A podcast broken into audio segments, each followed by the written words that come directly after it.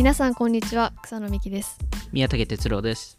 オフトピックはアメリカを中心に最新テックニュースやスタートアップビジネス情報をゆるく深掘りしながらご紹介する番組です。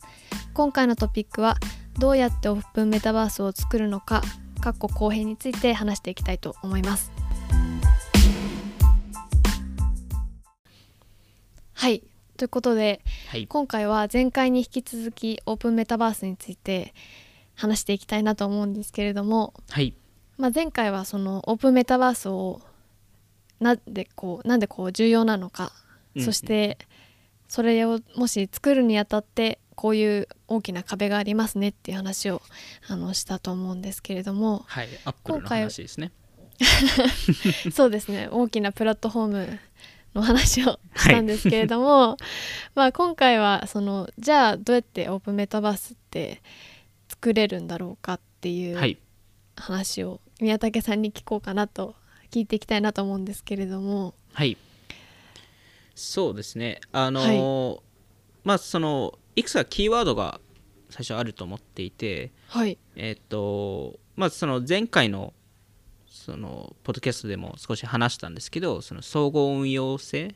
あのうん。英語で言うと interoperability っていうんですけどとかあとクロスプラットフォームとかあと、はい。えー分散型あの decentralized っていうところはが結構キーワードになってきていて、でえっともちろんその decentralized とか分散型の話をすると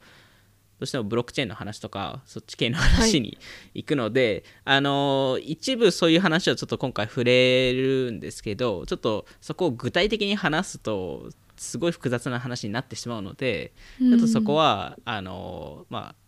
本当にさらっと話す話す感じでどちらかというとそのコアなメカニクスとかそっち系の話をしたいなと思っていて、でまあ、今日話す内容で言うとそのメタバースをオープンメタバースを作る上でのそのコアなインフラが何が必要かっていう話だったり、まあ、そのデジタルとフィジカルの世界をどうブリッジさせるのかとかあの、まあ、どういった会社がこういうことをやってるのかとかあの、まあ、あとそのオープンメタバースを作る上での、まあ、課題っていうのもまだあるのでその話をしたりとかあとは最後にちょっとあの、まあ、今回の話を踏まえて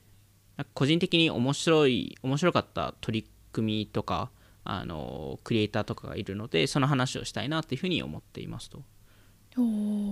で、えっと、その中で、まあ、特に個人的に参考にしなったのが、えっと、そのオープンメタバースを作ろうとしてる人が何人かいるんですけどもちろんエピックゲームズのティム・スウィニーさんとかもそうですし、それ以外にも実は、えっと、アウトライアーベンチャーズっていう、えー組織だったりあとクルーシブルっていうスタートアップもいるんですけど、はい。そのクルーシブルの社長のライアン・ギルさんとこの間話す機会があってでそこでたまたまいろんな、まあ、こういうオープンメタバースの作り方とかなんかそういう話をした上で今回え気になるやってるのであのまあなんであの一部僕が考えたものでもあるんですけど多くはやっぱりそのクルーシブルの人が考えている話話だったりエピックが考えている話だったり、今他の人たちが考えている話が多いかなと思います。その最初の方に出てきたアウトライアーあベンチャーズっていうのは VC ですか、えっと VC, VC 的なこともやってますね。なんでそういうオープンメタタバース的な会社に投資したりとか支援したりはしてます。へえちょっと楽しみです。そのはい、リアルに作ってる人の話の考え方、ね。気になりますね。そうなんですよね。で、彼ら、特にアウトライアーベンチャーズってこのオープンメタバースの OS、オペレーティングシステムはい。のなんかホワイトペーパーみたいなの書いてるので、それもかなり今回参考にししてましたね。おおちょっと楽しみです。はい。なんなでまあ、そのまずオープンメタバースとは何かっていう話にちょっと振り返ると、はい。まあ、その今だとその各デジタルの世界っていうのがあの、まあ、壁があってその他のデジタルの世界に行きにくいと。いう中で、まあ、そこを自分のアイデンティティとか自分が持ってるアセットとかほ他のものをいろんな場所に一緒に持っていけるっていうとところがこのオープンメタバースの概念になってまして今のフィジカルの世界だとこれって可能じゃないですかいわゆる自分があの今家にいた場合に自分が持ってる服とかをそのまま他の例えばディズニーランドに行く時にその服を着ていけるわけじゃないですか。はい別にディズニーランドに入って着替えないといけないとかそういうのはないじゃないですか。まあ、着替えたくはなりますけど、まあ、着替える人もいますけど。まあでもそれもいわゆる着替えたとしてもその着替えた、えーあ例えばそのディズニーランドで着替えてそれを、えー家に戻るときにその着替えを置いていかなくてもいいじゃないですか。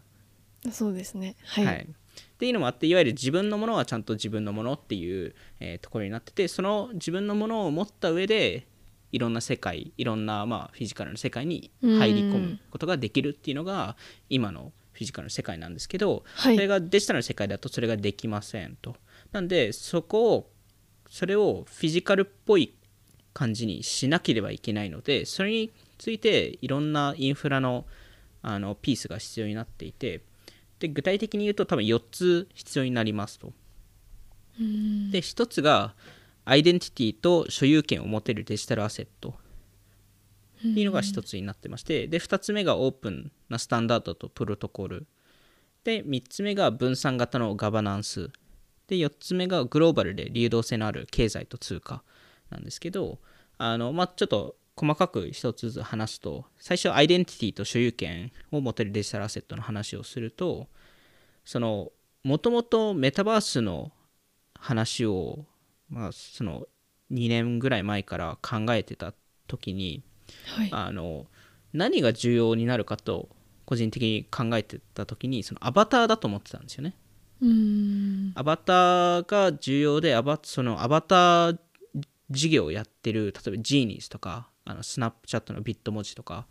が、はい。えっと、すごいこのメタバースを作る上ではすごい重要なポジションを持ってると思っていてそのアバターを使っていろんなプラットフォームにそのアバターを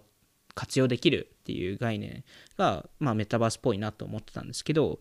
最近そのいろいろ自分の中で考えたりその Z 世代の子たちの動きを見たりあとは草野さんとそのそのオフトピックで、えー、そっかこれは公開はされてないんですけどススナチャの話を前したことがあるんですけどえどのポッドキャストですか？あそうですそうです。あの SNS の回あはい。まだ公開してないやつですね。まあまあはい。全然、あの、はいそうです。リスナーの皆さんに別に言っても別にいいかなと思うんですけど、まあ、公開してない回とかもと、時々あるそんで。うですね。はい、あのその中でススナップチャットのビット文字の話したじゃないですか。はい。ビット文字でその、まあ、スナップチャットのアバターのあの機能なんですけど日本っぽくないっていうかうーん。日本人ってあんまり使わないよねっていう話をしたじゃないですか。はいでやっぱりその見た目とかそのあの例えばビット文字の表情とかなんか日本ではあんまり使わないパターンだったりするのでなんで人によってそのアバターを使いたくないっていうのがあるっていうのがまず一つの気づきで。はい。でもう一つがやっぱりその SNS を使う上でもやっぱりその各プラットフォームで違うパーソナリティとか違うプロフィールを出してる人が多いなっていうところに気づき始めてうーん。なんかでもそれってリアルな世界でもそういうのあるじゃないですか。いわゆる仕事とパーソナルで性格性格変わる人もいれば、うーん。まあ、言ってよ友達の友達に対して若干その対応の仕方って変わったりするので。うーん。なんでそれを考えるとアバターっていうものはプロフィールと同じ概念で考えた方がいいのかなと思っていて一文人まさに。であるみたいな。まさにそうですね。なんでその裏にはもう一個ベースのレイヤーが必要になるかなと思っていてでよくその SNS のアカウントとかだとそれがメールとか電話番号になるじゃないですか。はい。一つの電話番号で複数の例えば Twitter とか Facebook とかあのフォートナイトとかのアカウントを持てるようにいわゆるその一つのアイデンティティのレイヤーが必要になってきますと。でそれを例えば提供しているのがあの、まあ、冒頭で話したクルーシブルっていう会社なんですけどはい彼らが彼らはいろんなプラットフォームアンリアルエンジンでしたり Unity とかでもと提携してるんですけどあのいろんなプラットフォームに SDK を提供しててでそれに応じて一つのアイデンティティ管理ができるクロスプラットフォームな、えっと、サービスを提供しているんですけどうんまあなんかベースとしてそこのアイデンティティのレイヤーがまず必要になってくるなと思います。それでもどどうやって提供されてるんですか？クルーシブさんって。えっと彼らはえっとその SDK で提供しててその SDK をそのデベロッパーまあその例えばエピックゲームズがフォートナイトに入れ込んだ場合にフォートナイト上でオーバーレイが出てくるんですよ。でそこで自分のあのいわゆるその画面上にえっといわゆる新しいメニューメニューアイテムじゃないですけどが出てきてそこでそのはい。自分の,、あのフォートナイト以外のアバターとかも出出たりとか。へえで場合によっては全部うまく連携できればアバターを選んで次の違う世界に行けたりとか。うんで彼らアバター企業とも連携していてそれこそジーニーズとかも連携してるんですけどあとアンリアルエンジンのあの、えーメタヒューマンズってあったじゃないですか。うんそことも連携してて。はい。なんでえっとであと自分でもあのアバター作れるようにししたりとかしているのでなんでん彼らとしては一つのアイデンティティに複数のアバターが紐づくっていう世界をちゃんと考えてるっていうところですね。なるほど。はい。なんか難しそうですね。でもそのなそうです前前半でも言いましたけどそのいろんなうん。企業が重要になってきますね。そうなんですよね。なんでそこの連携が必ず必要になってくるので、まあ、その連携をできる前提で、まあ、こういうのがあったらいいよねっていう話ですよね。でそれがまあアイデンティティの第一部分ででもう一つがそのアイデンティティに紐づくアセットデジタルアセットっていうのが必要になってくると思っていてこれもなんはかもともとその NFT の回とかでもちょこっと話したと思うんですけどやっぱりその今だとフォートナイトのアセットをロブロックスに動かせない。うんっていうのがあって、まあ、それが NFT で可能になるよねっていう話をしたと思うんですけど、はい。でもそれと同時にもう一つ実は課題があって例えばアセットを動かせたとしてもフォートナイトが例えば明日シャットダウンした場合にアセットって全部消えるんですよね、うん。そうじゃないですか。そのゲームの中でしか使えないですもんね。そうですよね。なんでえっと結局そのスキンを他で使えるようになってもフォートナイトがそのアセットの親元であれば確かに。消えちゃうんですよね。でもそれってフィジカルの世界だと起こんないじゃないですか。例えばナイキが明日倒産しますってなっても買ったナイキの靴って消えるわけじゃないじゃないですかそりゃそうですね。ね。パッパッて消えたら あーって。いやすごいびっくりするじゃないですか。魔法の魔法の靴ですね、まあ、ある意味面白いかもしそれれない。はそれで面白いかもしれないですけどまあまあびっくりしますよねそんなことが起きたら。ね。でもやっぱりそれって自分が買ったもの自分買ったアセットって自分のアセットになるうん。のが概念じゃないですか、はい。いわゆる所有権と保有権が自分のものになるっていうところが重要だと思っていてそれがデジタルの世界でも起こらないといけないっていうところでだ特にこのメタバースという概念だと。なのでそのまあメタバースの中だといろんなデジタル世界が生まれると思うんですけどデジタル世界がなくなってもそこで生まれた、えーデジタルアセットを購入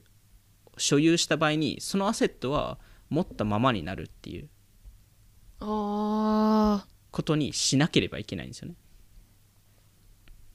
ー確かにうん、でそれが、まあ、結構難しい難しかっ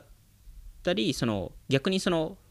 フォートナイト外いわゆる完全第三者のプラットフォームとして作るっていうやり方もあって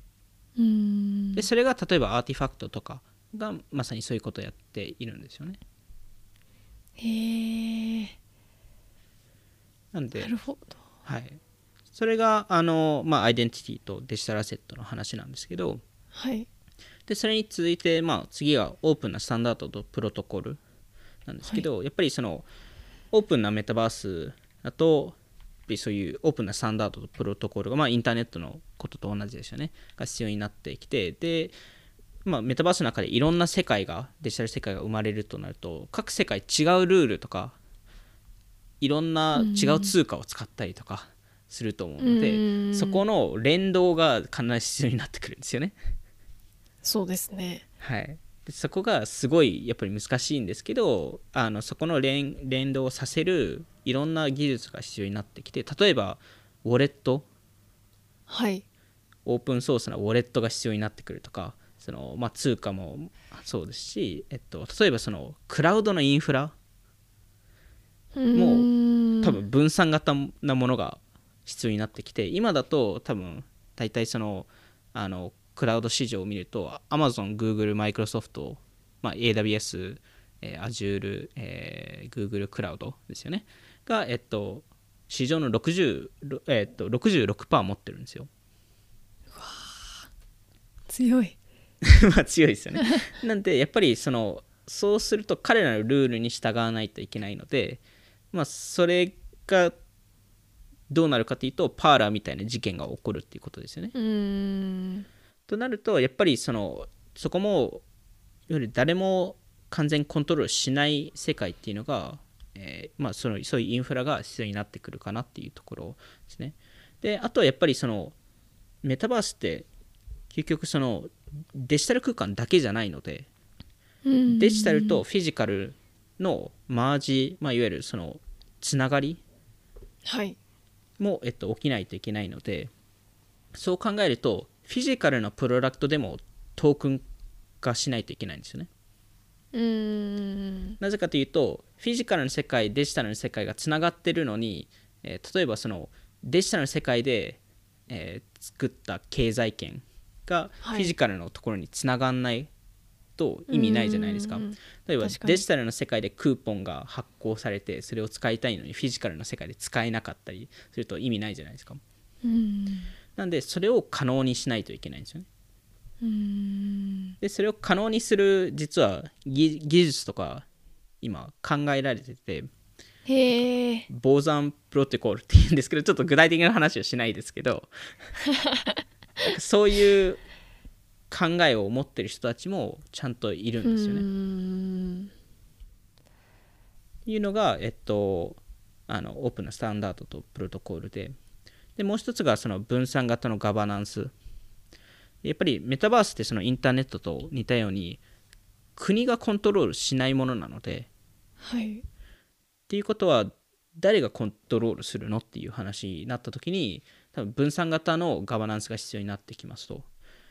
でここでまあちょっと具体的な話はしないですけどはい。あの DAO っていう概念が出てくるんですけどはい。あの、まあ、今多分今現在シリコンバレーでその数週間前とか1ヶ月前とかに NFT がすごい流行ったじゃないですか。はい。その次にみんな何が話してるかというとこの DAO っていう DAO っていう、えーうん。ものでで、えっと、あの略してるんですけど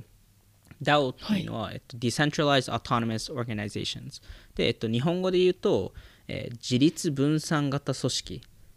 うんなんですよね。で、えっとまあ、すごい簡単に言うと、えー会社をブロックチェーン化しするっていうのがすごい簡単なあの話し方で、えっと、前に、えっと、ポッドキャストでソーシャルトークンの話したじゃないですか。はいそれとそれがいわゆる DAO の一例であってうん。で例えばですけど今会社だとあの大体その取締役がいるじゃないですか。はい。で取締役とか社長とかが会社の方向性を決めるじゃないですか。はい。なんでいわゆるその会社で例えば1000人規模の会社でもたったの5人とか10人ぐらいしか会社の方向性を決めないんですよね。うんでそれが果たしてフェアなのかっていうところでもちろん会あの組織によってフェアであったりフェアじゃなかったりすると思うんですけどあの分散型でしたければ全社員に何かしらのトークンを与えてでもちろんトークンのあの割合は違うかもしれないですけどあのまあそのどれだけ貢献したかによってそこのトークンを変えてでトークン持ってる人が全員あの投票とか議決権持つ権利を持持つっていうところで、株ですね。はい。まあ、いわゆる株株っぽいものですよね。なるほど。でそれと合わせてあのあのまあ DAO ってそのイーサリウム上でやるのであのイーサリウムってスマートコントラクトっていうものは作れるんですけど、まあ、ちょっともうちょっと具体的なところは話さないですけどあのいわゆるその中の組織のルールを全部自動化するんですよ。まあ、いわゆるコードで書き留めるのでいわゆる人間がなんかちょっと変えようとかっていうのができないんですよ。あなんでこの投票が通ればこういうプロセスでこうなりますっていうのが全部決まってるので。はなんでなんか変に誰かが止めるとかそういうのが起こりえないっていうところがまあ一つの面白いところで。で実際このコンセプトがまず本当にワークするのかがまだ分かりにくくて今いろんな実験が起きてるんですけどあはい。でちょうど2016年17年にこのコンセプトって本当に最初の事例って出てきてその最初の事例が大失敗してるんで。そうなんですね、はい。まあ、ハックがあったり詐欺があったりちょっといろいろあったんで。あなんでまあ果たして本当にこのコンセプトがワークするかはまだなんか明確に証明されてないんですけどただそのオープンメタバースとかを作る上ではそのガバナンスのところはあの一人が権利持つっていうのは怖いのでなんでそこをやっぱり分散型にしないといけないねっていうところでこういうアイデアが出てるっていうところですねー権利が集中しないしちゃいけないですねそうなんですよね。なんでそこをまあどうかんまあ別に DAO じゃなくてもいいと思うんですけどどういうふうにやればいろんな人がそこにあのまあリスクフリーでできるのかっていうところですね。なので、えっと、そうですね。で、えっと、その次に、えっと、まあ、最後のインフラの部分なんですけど、えーグローバルで流動性のある経済通貨。で、で、ここは、例えば今、各ゲームってその自社の通貨あったりするじゃないですか。はい例えばロブロックスだとロバックスがあってフォートナイトだと V バックスがあってえっと今のその、えー例えばドルとか円をあのロブラックスとかあの V バックスとかに変えるのはできるじゃないですか。はい。意外と逆ってちょっと難しかったりもするんですけどでもそれもまあできるっちゃできるんですよね。ただフォートナイトの通貨をはい。ロブロックスの通貨に変えるのってすごい難しいんですよね確かに。一回今なんかはいお金、あそうですリアルなお金挟まないとできなそうです多分そうなんですよね。はい。なんでそれができないと考えると、まあ、いわゆる間にその通貨が、まあ、いわゆるその円とかドルが入入ると同じようにもしかしたら次のそのオープンメタバースのところだとメタバースの通貨がベースの通貨があって、うーん。そこをまあそこを全デジタル世界がそれを使うのかそれともいわゆるそういう転あの転換が起こるのかっていうところは多分一つ必要必要となるんですよね。うーん。でそれが、まあ、どういう通貨になるかというと、まあ、もちろんビットコインっていう案も出たり。なるほど。で逆に、まあ、ビットコインだとインターネットマネーなので、まあ、はい。多分やりやすいじゃないですか。はい。でただそれそれとは、まあ、ビットコインじゃなくて例えばイーサリウム系のものにしましょうみたいな案も出ていてでイーサリウムのアドバンテージっていうのはいわゆるその、まあ、さっき話したそのスマートコントラクトっていうところでいわゆるいろんなプログラミングができるんですよね。うーん。いろんなルールをかけるのでそうすると借り入れとかあいわゆる金融機関のシステムがその上で作れるんですよ。あなるほど。より複雑なはい。設計ができるんですね。そうなんですよ。なんで場合によってはあの分かんないですけど、えっと、フォートナイトのこのスキン例えばスキンを買うじゃないですか。はい。例えばそのトラビス・スコットのコンサートのスキンで限定品でその価値がすごい上がるとするじゃないですか。はい。そのそのスキンを担保に借り入れをするとか あーなるほど。そのスキンを担保として、えーデジタル世界もしくはフィジカルの世界で家を買うとか。あそういう世界が生まれるんですよ。ーなるほど。はい、となるとそこに何かしらのスマートコンタクトが裏に入ってた方が、まあ、これすごいシンプルに話してますけどあの本当はもっと複雑なんです、はい、本当はもっともっと複雑でそのプロコンってすごいあるんですけどでも、はい全アセットに対してそのイーサリウムベースのトークンを入れることによっていろんな金融さいいろんな金融ななんだろう金融アプリケーションが生まれるっていうところで。でこれがその全体的なその DeFi っていう Decentralized Finance ってよくその特にアメリカの大体トップ投資家とかあのセレブたちが話してる、まあ、特にアンドリーセンとかはじめ話してる内容なんですけどこの DeFi がなぜ必要なのかっていう話をするとこういうところにあって。なんで、まあ、まあちょっと DeFi の話はまあちょっと別途やるかわかんないですけどちょっとそこの話をするともう永遠と終わんないんで、はい。あのただそういうようなそのグローバルで流動性のあるその経済シシステムが、えっと、うん必要になってくるっていうところですよね。なるほどでも本当それはでもグローバルでって考えるとアメリカの企業だけじゃなくて、うんうんなんかいろんな世界を巻き込んでやらないといそうなんですよね。けないですよね。そうなんですよ。だからこそドル建てにしない方が良かったりとかあーなるほどなるほどドルになるとアメリカがコントロールしてるじゃないですか。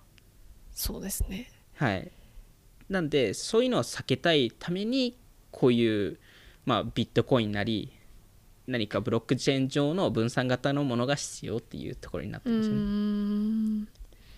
はあ難しい。すいません。なんかいろんなこういう話するとすごい難しいんですよね。やっぱりブロックチェーン系の話をすると、はい。あの僕いや僕も全部分かってるわけではないので、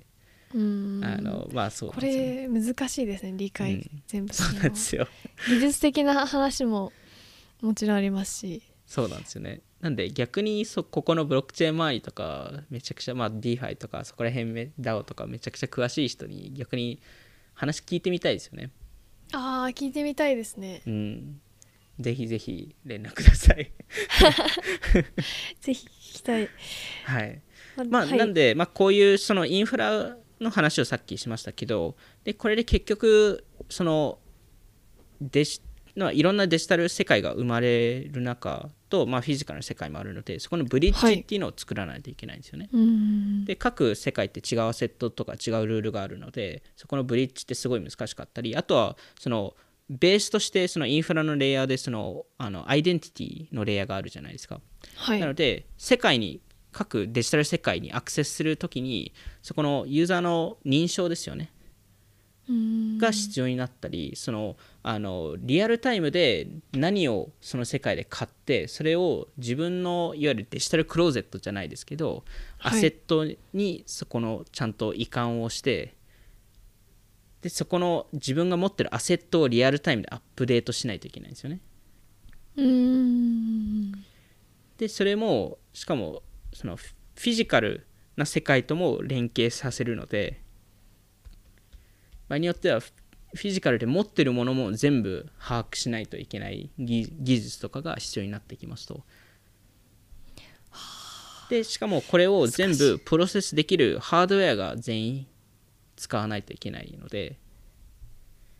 でえー、もうこれ無理 無理ゲーじゃないですか。これ実現できます無理無理じゃないんですすよ。無理じゃないんですよ。実現するんですよ。こうなんかすごい壮大な話 なんか。まあそうですね。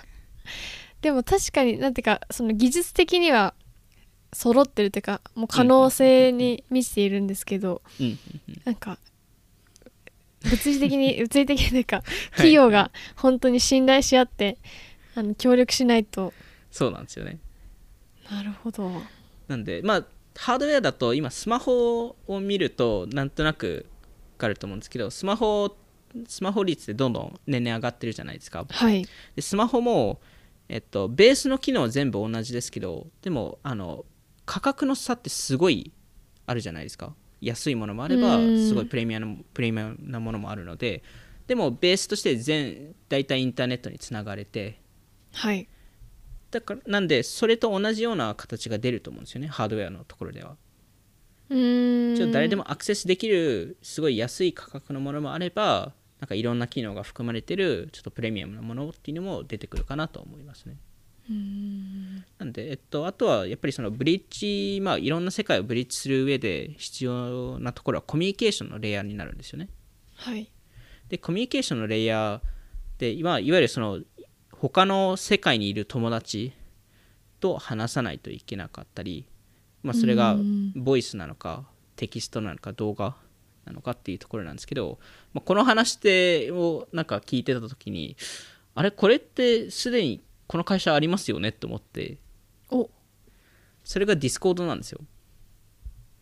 あーなるほど。いろんなそのチャンネルはい。横断して自分のアカウントで喋れるみたいなことそうなんですよね。そもそもんディスコードってそのあの元々フォートナイトとかいろんなゲームで一緒に友達と遊ぶ時に使ってるうん。使ってたわけじゃないですか。はい。でしかもいわゆるそのゲームと切り離してるのでなんで別にあのゲームをししてようがしてなかろうが同じボイスチャットにみんな入ると話せるわけじゃないですか。確かに。となるとディスコードってこのオープンメタバースのコミュニケーションレイヤーとして入れる会社なのかなと思ってまして。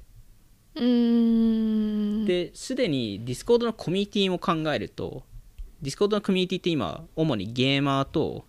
あとクリプト NFT 好きな人が多いのではい。いわゆるメタバースのアーリーアドアダプターが入ってるんですよ。うーん。なんで、まあ、それを考えると結構いいポジションに入ってるのかなと思いましたね。なるほど。それはでもなんかますますなんかあのマイクロソフトに買収されない方はいはがいいのかもしれないですね。まあ確かにね。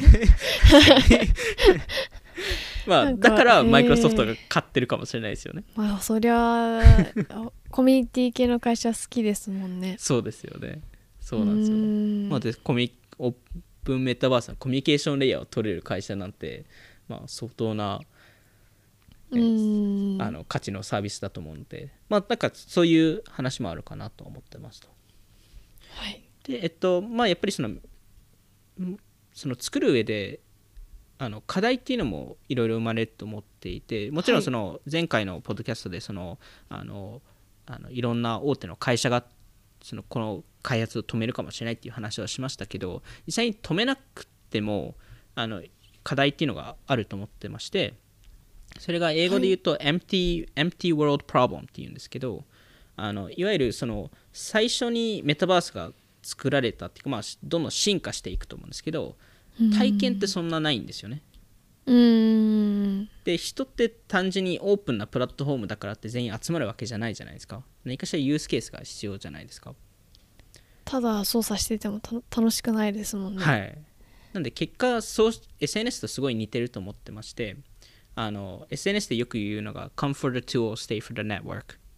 なんですけど、はい。ツールとして始まってツールがいいからみんな集まってでいろいろし人が集まってネットワーク効果が生まれるとそこに居続けるっていうう話で、まあ、なんで、まあ、この課題を解決するためにはやっぱりあのエフォートナイトを作ってるエピックゲームズとかロブロックスとかがはい。かなり重要なポジションを持ってると思ってまして、あのやっぱりそのキラーアプリケーションとかはい。コンテンツを作らないと、まずこのプラットフォームに、まあ、メタバースっていうものに入ってこないいうところなので、入ってきてその良さを理解した上で自分たちでも新しいコンテンツとかアプリケーションを作ろうってなるのでそこのステップとして今の,、まあそのメタバース候補者たちが結構重要かなと思ってます。やっぱり入り口はただの、うんうんただのとか入り口は1ゲームですけど、うんうんうんうん。その居続けたくなるような居心地のいいものはもっといろんなやり方というか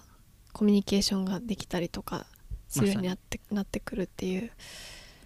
はあ。そうなんですよ。なんでやっぱりティム・スウィーニーさんもここはすごい気づいていてなのでうん。フォートナイトをすごい慎重に扱ってるんですよね彼。うーん。でこれフォートナイトがメタバースの最初の入り口になるっていうのは理解してるんですけどはい。でもすぐにメタバース要素をフォートナイトに入れ込んじゃうともともと来てた要素がなくなっちゃうのでもともとバトルロワイヤルのゲームとしてみんな来てるのではい。そこのバランス感をすごいちゃんと見てるんですよね。あー難しいですねそれ。そうなんですよ。確かに。うん。ゲームとして好きな人もいるしそうなんですよ。新しいそこじゃない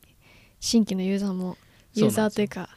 世界観も作りたいしっていう。はい。いやまさにそうで。でもメインがゲームじゃないですか。はい。なんでそこを潰してしまうと一気にその3.5億人登録してる人たちが消えるかもしれないので、うーん。そうするとメタバースにつながるものではなくなっちゃうのでフォートナイトが。確かに。なんでそこはすごい気をつけてるって言ってましたね。へえであともう一つやっぱりグループとしてこのメタバースにすごい貢献するのがおそらくそのエンタメとかエンタメ業界え特にヒップホップ業界かなと思ってまして、うーんやっぱりヒップホップ業界だと特にアメリカのヒップホップ業界ってその NFT とかテクノロジーをすごい受け入れてるじゃないですか。はい。あとはそのトラビス・スコットさんがフォートナイトでコンサートをやったおかげでいろんな人がフォートナイトをし知りましたし 逆にフォートナイトとかロブロックスでコンサートを開けるんだって気づいたじゃないですか。確かに。なんでそういうなんか新しいテクノロジーのレベルなんか革命とかそういう進展って実はヒップホップ業界とかエンタメ業界は結構特に C 向けのところだとリードしてるのかなと思ってまして。うーんなんでそこそこのグループもすごい重要かなと思ってます確かに。あのもう一つやっぱり重要なのはそのゲームエンジンの開発者とあと 3D マップを作ってる人たち。なんでまあ Unity アンアンリアル、まあ、エピックですよね。とか Snapchat とか Google ですね。やっ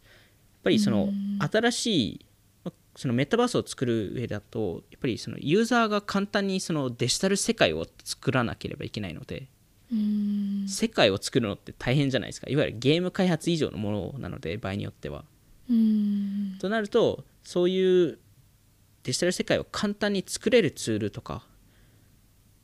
まあそのフィジカルなアセットをそのままデジタルに打ち替えう移し返せるとかそういう技術がどんどん必要になってきてでそれそれプラス多分その AI とかまああのそのえっと半年とか1年前にバズった GPT-3 ってあるあるんですけど、はい。そういう AI 技術を入れ込んでよりその誰でも簡単に世界を作れる、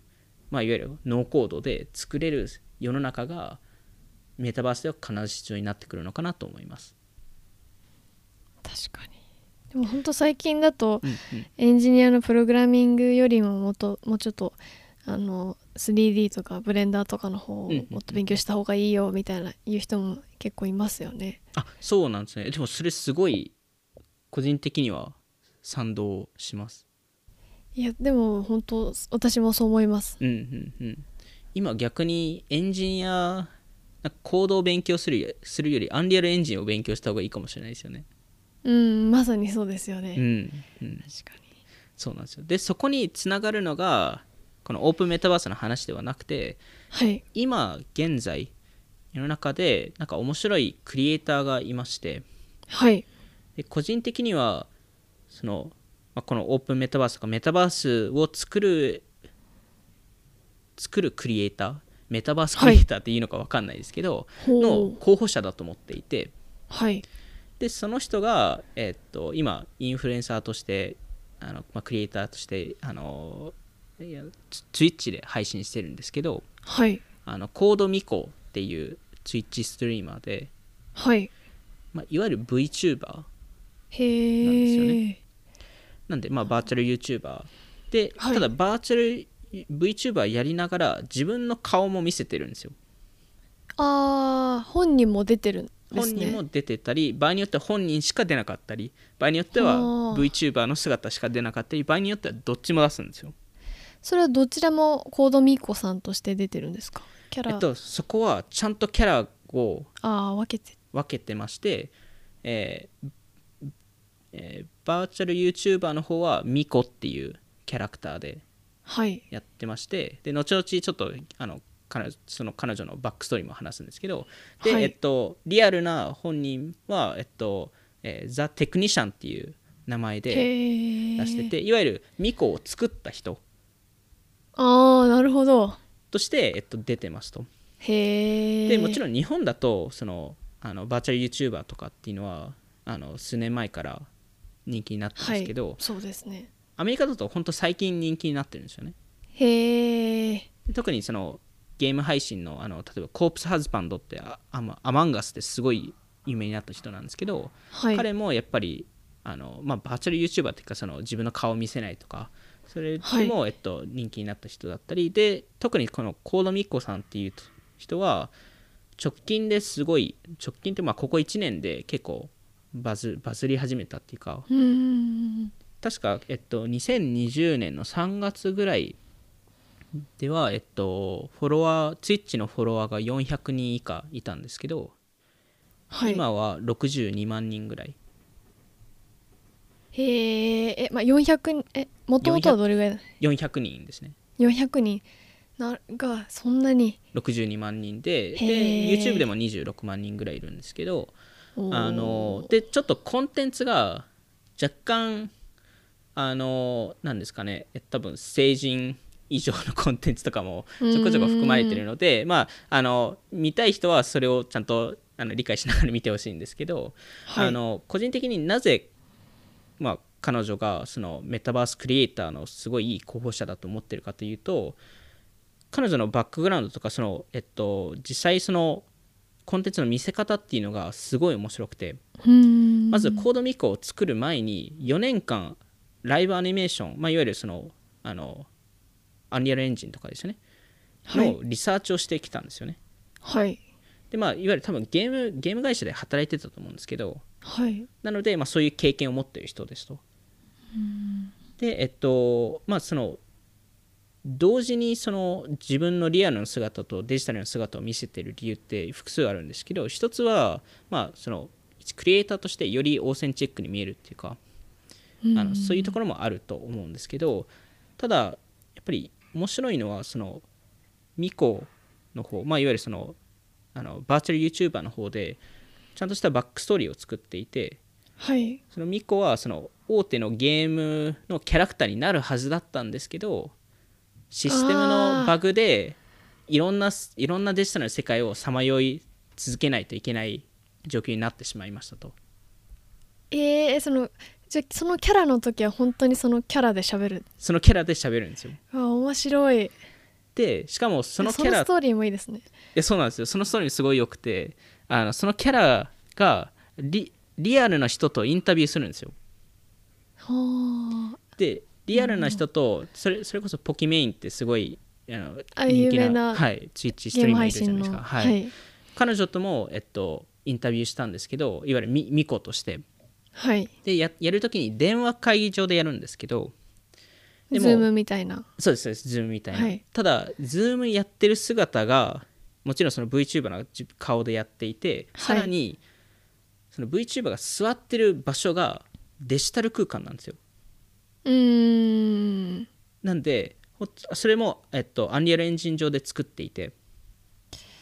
なんかすごいですね。日本の VTuber の人ってその声の人と、はいはい。そのグラフィック作ってる人って違う人が多分結構多いのかなと思ったんですけどもしくは企業がやってるとか。これどっちも 3D のモデリングからキャラ作りりまでで中身の人も全部やってるっていうのはなんかハイスペックすぎる。やばいです。すごいですね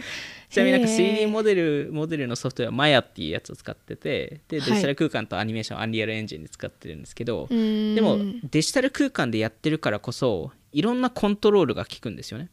なるほど。でそのあの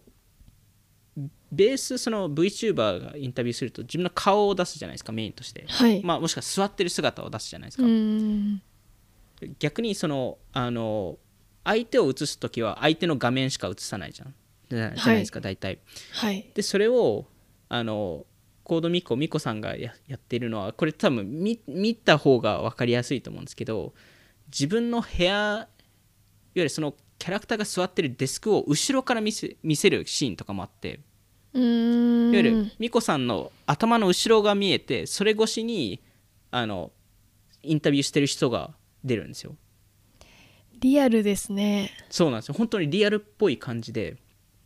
なんかその日本に人間人間だ人間でもできますけど、はいそのバーチャルはい空間を作るっていうことから、なんかその本当にリアルと境目がなくなってきますね。そうなんですよ。VTuber と。本当にそうなんですよ、へー。でもちろんそのポキメインさんとやあのインタビューした時はそのそのミコさんのデスクの上に置いてあるものとかもカスタマイズしてポキメインのグッズを置いたりとかそういうのもやったりとかしてでしかもすごいのはこのテクニシャン、まあ、いわゆるリアルな人ですよねはいが中の人。はいあの X センススーツっていうモーションキャプチャーのスースーツを着てるんですよああなるほどなるほど。プラス、えっとあのえーその顔の、えっと、表情のトラッキングのソフトウェアを使っているので、あのいわゆる彼女が立てばミコさんも立つんですよ。でもちろん動き回ることもできますし、まあ、そのモーションキャプチャーのスーツって大体300万ぐらいするんですけど、まあ、それを買って、えっとえーまあ、あのミコさんをコントロールしていてで彼女のアパートも、えっと、そのミコさんのそのデジタル空間と同じ位置にいろんなものを置いているんで。なんでそういうところでもなんかマージしているっていうところとで時と場合によってそのモーションキャプチャーの設定を変えてゲームモードにできてはい。いわゆるコントローラーを使ってミコをコンあの動き回せるっていうか、えっと別の人がっていう意味でえっと、じあのそのテクニシャンが。あなるほどなるほど。いわゆるモーションキャプチャーあ自じゃ分じゃなくてはい、あのどっかに走り走りに行くとか。うん。そういうのも全部できていてでそのあのインタビューしてるデジタル空間の部屋うん。は一部屋でしかなくていろんな部屋が実はあるんですよ。へえでこのテクニシャンがやっぱりこの 3D ゲームを作りたいって言っていて。はい。でそこのキャラクターとしてミコミコがいるっていうだけでなんで本当になんだろうそのデジタルな空間をそのリアルと混ぜながらでもいろんなデジタルな空間を作っててでもなんかすごいリアル AR とも AR 的な機能も使ってますし逆に Twitch ストリームの中でファンが投票する機能とかあとあの、えーファンがその投げ銭を出すと勝手にアニメーションが起きたりとか。へえそういうことも実はやってまして。すごい。なんか本当に次世代のクリエイターだなっていうのは。うんなんか本当に、うん。あの宮武さんのその記事というかそのなんか一回見たことあって、そのはいはい。はいミコの。なんかその多分日本の VTuber とかも多分モーションキャプチャーとか使ってたりとかするとこもあると思うんですけどなんかんコードミコのすごいとこ本当になんかそのこ なんかすごいですよね。そのなんか小物の小物が置いてあるとか、うんうんうんなんかその小物のなんていうんですかねグッズがそのその宮崎さんが言ってたようなデスクに置いてあるなんか細かい部分とかのなんかそのクオリティもめちゃくちゃ高いですしなんかストーリーも面白いですよね。もうさっきも言ったんですけど。なんかその例えばその携帯をリアルな携帯を持ってるのをデジタルでも同じように持ってる風にしてでしかも自分の携帯の画面をそのままデジタルの空間でもあのスクリーンシェアじゃないですけどはい。したんですよ。そうするうんとミコさんが携帯を自分の顔の前にも持つとミコさんが映るのではなくてテクニシャンが映るんですよ。なんでデジタルの世界でミコさんがいるのにリアルの世界のテクニシャンと話してる風に見えるっていうか。あーなるほどすごいんですよ。話してる。あ確かに。ちょっとあなんかいや多分これ見見ないと分かりにくいもので。そうですね。なんか、はい。あの確かにカカメラが映ら自分が映るのそっかと思ったけど。そうなんですよ。それは なんかあの確かにそうやるとアバターと自分リアルな人間が喋ってる風に見えますね。そうなんですよ。確かなんでなんかそういう世界観も作れたりもするんでになんかいやこれはちょっと一回リスナーの方には概要欄に貼っておくので、そうですね。見ていただきたいですね、はい、なんかやっぱりこのすごい技術的ノウハウを持ちながらそのいわゆるそのアンリアルエンジンとかそっち系のノウハウを持ちながらクリエイティビティがあってそういうゲームとかそういうそのコンテンツ作りにうまいっていうところもあってなんか本当にメタバースのクリエイターの候補だなって最近見てめちゃくちゃテンション上がりました。へえいいなちょっとやってみたいですコードミキで いやぜひアンリアルエンジンの勉強を えでもこれすごいですねうん、すごいですで。も4年勉強していや、すごいでね。もなんか その最近その最初に言ってたメタヒューマンみたいな、はいはいはい。あのその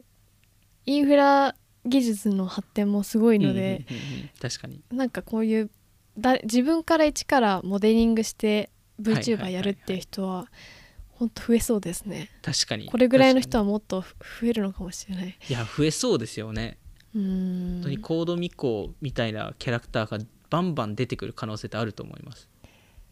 いやー。そうなんですよ。なんかたまにその、YouTuber の人でも自分でキャラ作ってるあリアルな人間でキャラを作って、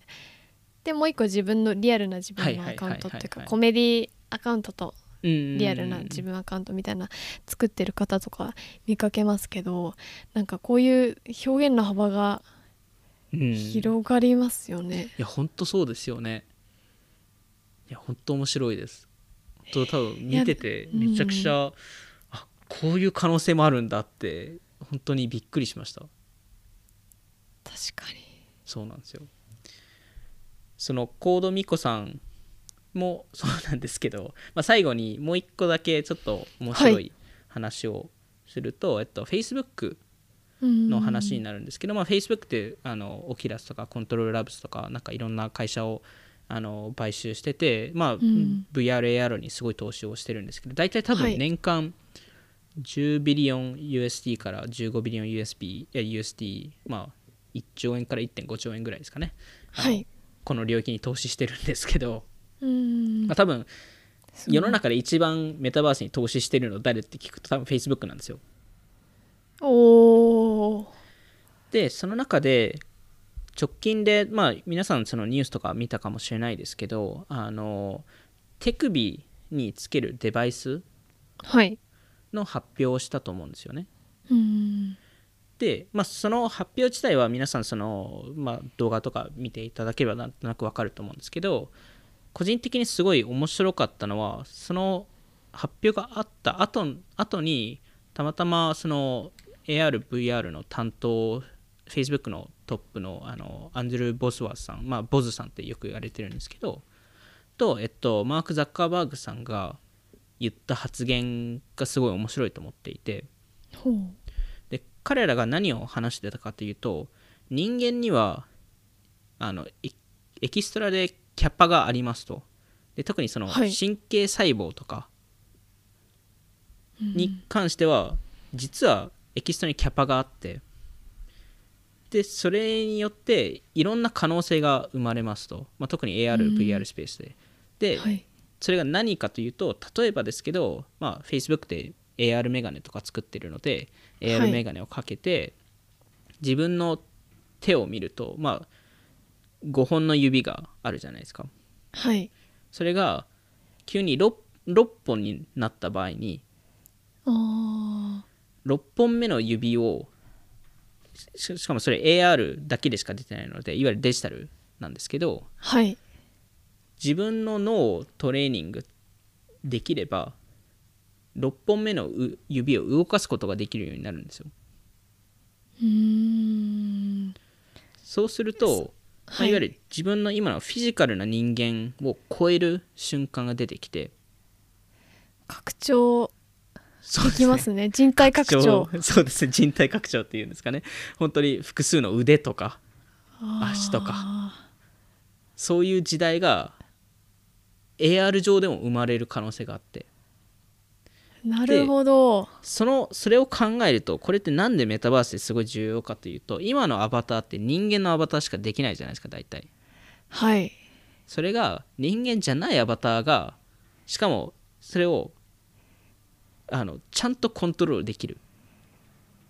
なるほど。なんで面白い。自分が作る自分がなりたいものっていうのはもう人間じゃなくなるんですよ。なんだかでも 半分面白いですけど半分怖いですね怖い。この話、怖いです そうへえじゃあ私は本当は犬になりたかったって言ったら犬になれるそうなんですよ。こともできますもんね。で今までだと尻尾をコントロールするのに うん。何かボタンを押さないといけないとかコントローラー使わないといけないっていうのが自分の頭でコントロールできるようになるんですよ。いわゆる本当に筋肉と同じように。怖いなそれは。でもないんかん。そうですよね。なんかその指もう一本増えるみたいな話で言うと結構なんかややってみたいなって思いますねそうなんですよ、ね、なんか本当に訓練できたらしたら確かにできそうな気がします、そうなんですよ。意外とできるらしくて、でもちろんそのあの多分一番助かる人たちは例えば腕腕をなくした人とかうん。は AR 上でしいわゆるメタバース上だと普通のことができるようになるっていう。確かに。それなんかその世界はすごい。面白いなと思いました、確かに。なんかそのでもそのやっぱその神経その腕をなくした方とか、そのそういう方がこう何かデバイスを使って操作できるみたいなのって今まで見たことあったんですけど、なんかそれまでのその 考え方しかなかったから 普通の人間でも人間以上の別の何かになれるかもしれないみたいな考え方はちょっと今までなかったのでそうですよ大体ロボットアームをつけるとかそういうことですね。でロボットあのいわゆる人間のように5本の指があって、はい。それを脳だけでコントロールできるって、まあ、確かにそれはそれですごい重要なものだと思うのでそれ以上いく時代があるんですよ。なんか耳つけて 脳波で耳動かすみたいあなー猫耳動かすみたいなヘッドホンとか多分あったんですけどなんかそのなんかまた新しい次元すぎて。そうなんですよ。まあでもちろん、はい。これを作るまでにはい結構時間はかかると思いますけどね。コードミコさんみたいな自分でほんと 3D のキャラクターを作ってはい、もう足4本ぐらい生えてて指10本生えてるみたいなキャラクターも のあ自分で考えた動きができるんできるかもしれないっていう。そうなんですよ。なんでこのコードミコさんの話とこの Facebook の話で実はつながっていて。うーん。でこれ全体的にメタバースにつながっていて。なんでこれをいろいろ最近見見てなんかまあ怖いのは怖いんですけど同時になんかすごい世の中が来るんだなと思いましたね。確かに。ちょっと Facebook なんか全然最近オキュラスとかはいはいはい、個人的には全然情報をキャッチアップできてなかったんで、うんうんうんこんなに面白い未来を考えてたんですねマークマークさんは。いやーあのしかもそれをなんかプレゼンの動画とかで出してないんですよそういう話って。なんかそのうん。よりタイあのなんかそのタイピングが速くなるとかなんかその頭だけで考えていわゆる手を動かす動かさなくてもタイピングができるとかそういう話をしてるんですけどでもそれイコールそういうことですよねっていうところでもあってすごいですね。世の中。うん。すごい方向性に行きますね。へえでも本当びっくり面白いですねこれは、はい。まちょっと、あ、なんでここの発展、まあこういう技術の発展とかもオープンメタバースのインフラっていうのは多分今後ここまあ少なくとも1年から5年ぐらいの間で作られると思うので、うん。なんでまあ今後もそこは見ていきたいなと思います。じゃあ今日はこんなところでしょうか。はい。はい。じゃあ今回も聞いていただきありがとうございました。オフトピックでは YouTube やニュースレターでも配信していますので気になった方はオフトピック JP のフォローお願いします。今回の収録は YouTube でも聞くことができます。ではまた次回お会いしましょう。さようなら。さよなら